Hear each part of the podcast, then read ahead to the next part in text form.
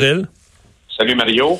Alors, tu veux me parler du budget? Est-ce que c'est un budget typique de la CAQ? Euh, certains ont dit que c'est un budget qui aurait pu être signé par un parti beaucoup plus social-démocrate. Oui, mais je pense que euh, c'est très social-démocrate. Alors, François Legault a démontré que la CAQ n'était pas un gouvernement de, de brut, hein?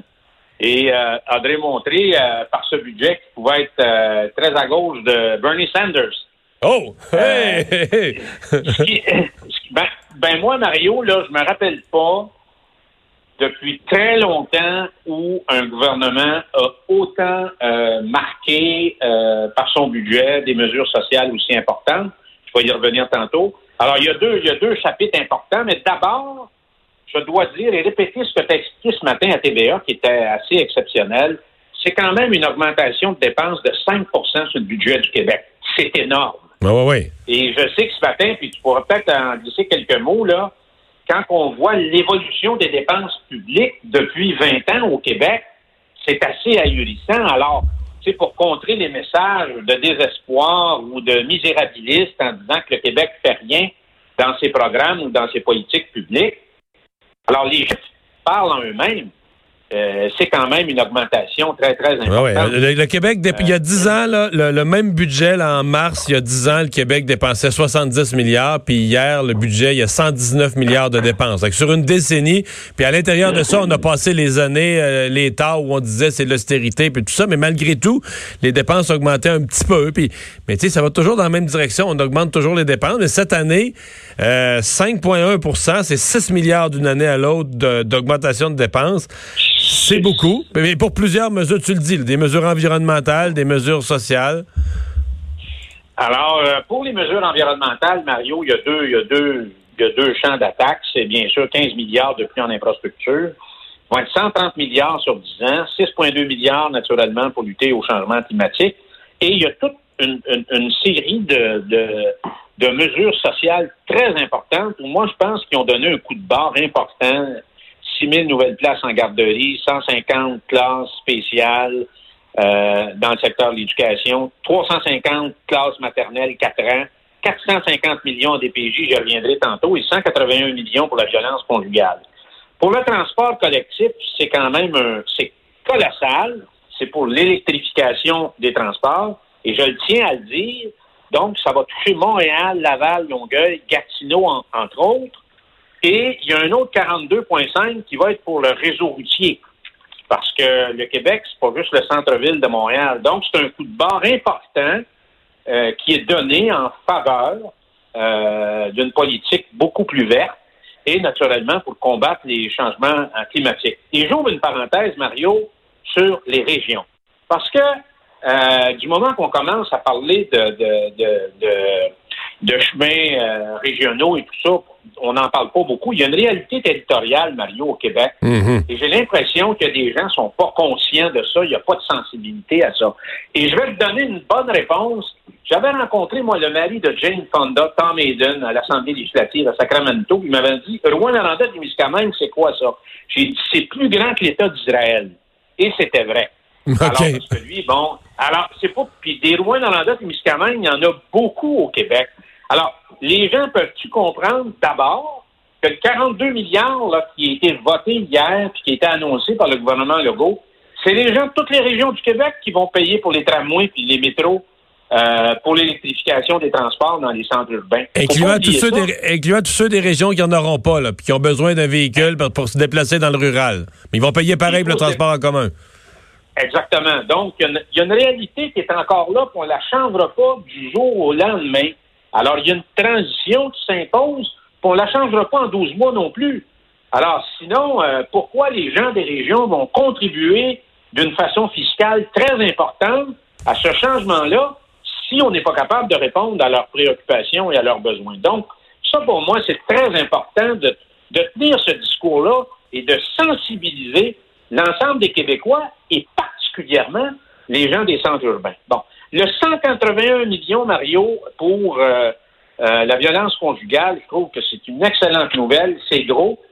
Il n'y a jamais eu autant un budget aussi important, aussi soutenu pour cette cause-là au Québec. Moi, je n'ai pas vu ça dans l'histoire des gouvernements du Québec. L'autre morceau important, Mario, c'est la DPJ à 450 millions. Là, j'ai tombé énorme, en ma C'est énorme, là. Parce que moi, je, je le sais, là, j'étais là, puis j'ai géré ce ministère-là. C'est immensément très gros. C'est majeur, c'est frappant, mais la question, Mario, est-ce que euh, avec l'argent, on peut régler tous les problèmes de la DPJ? La réponse est non. Et si on ne fait pas un changement profond de la structure d'intervention, je l'ai expliqué souvent sur la question de la prise en charge, sur la question de l'imputabilité du thérapeute qui va s'occuper de l'enfant en détresse, on règle rien. Et les fonds du ministère, dites-toi une chose, Mario, c'est comme des oiseaux qui ont faim. Après, le- l'encre est même pas séchée pour reprendre un- un- un- une vieille parole, une vieille phrase de M. Landry quand il était aux finances. L'encre n'est pas séchée puis l'argent est déjà dépensé.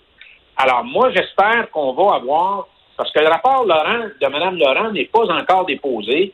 Alors, j'espère qu'on ne tirera pas 450 millions comme ça, qui va être unique, qui va être vraiment, une opportunité qu'on a pour être en mesure de redresser ça et de corriger les erreurs qui ont été faites.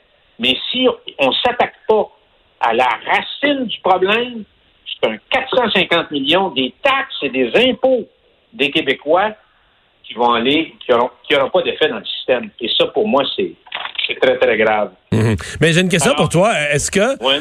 euh, un budget, donc toi tu y crois, là, un budget qui marque un virage réel pour l'environnement, un budget social, est-ce que la CAQ échappe pas une partie de sa clientèle là, qui a voté CAQ parce qu'ils trouvent que le gouvernement dépense déjà trop, euh, qui veulent qu'on gère plus serré les finances publiques?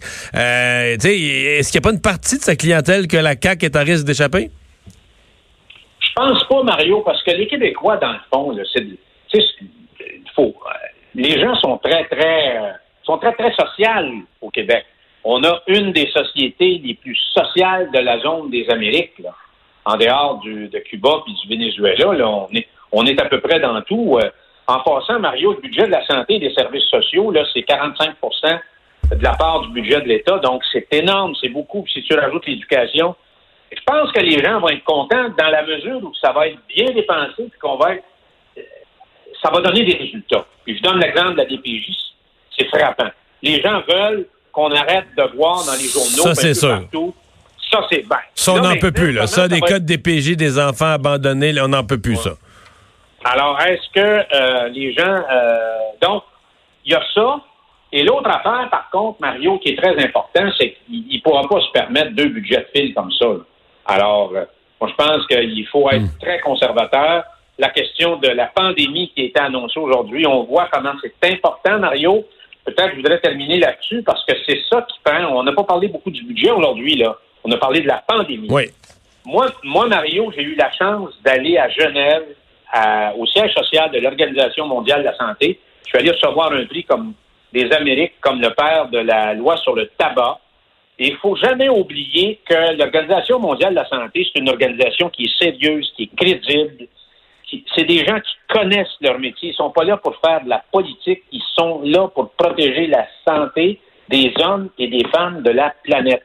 Et je te dirais qu'au Québec, euh, l'Organisation de la santé publique a euh, connu une vague euh, de mordants, d'apnons, avec Jean Rochon, qui a été ministre de la Santé, mais c'est un ancien vice-président de l'Organisation mondiale de la santé. Donc, quand l'Organisation mon- mondiale de la santé parle, quand la santé publique parle au Québec, il faut les écouter, il faut les entendre, puis il faut mettre en application ce qu'ils disent. Je pense qu'on peut aider le système parce que là, il y a un changement de nos habitudes de vie qui s'impose à partir d'aujourd'hui. Et il va falloir mettre ça en pratique si on veut donner, contribuer à un effort collectif pour en- enrayer ce problème-là. Ouais. Alors, parce qu'on ne sait pas où ça va nous mener.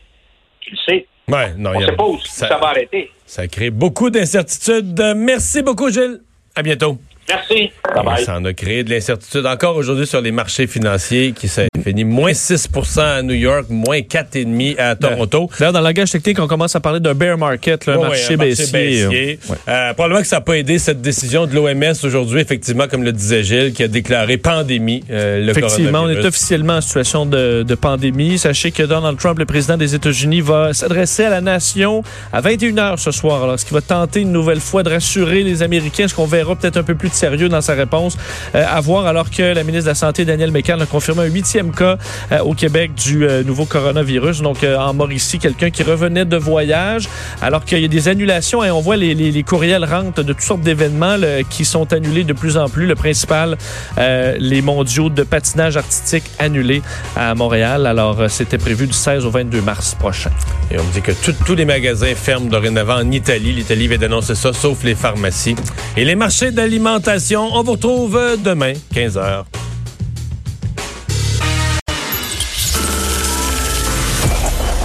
Cette émission est maintenant disponible en podcast. Rendez-vous dans la section balado de l'application ou du site cube.radio pour une écoute sur mesure en tout temps. Cube Radio, autrement dit. Et maintenant, autrement écouté.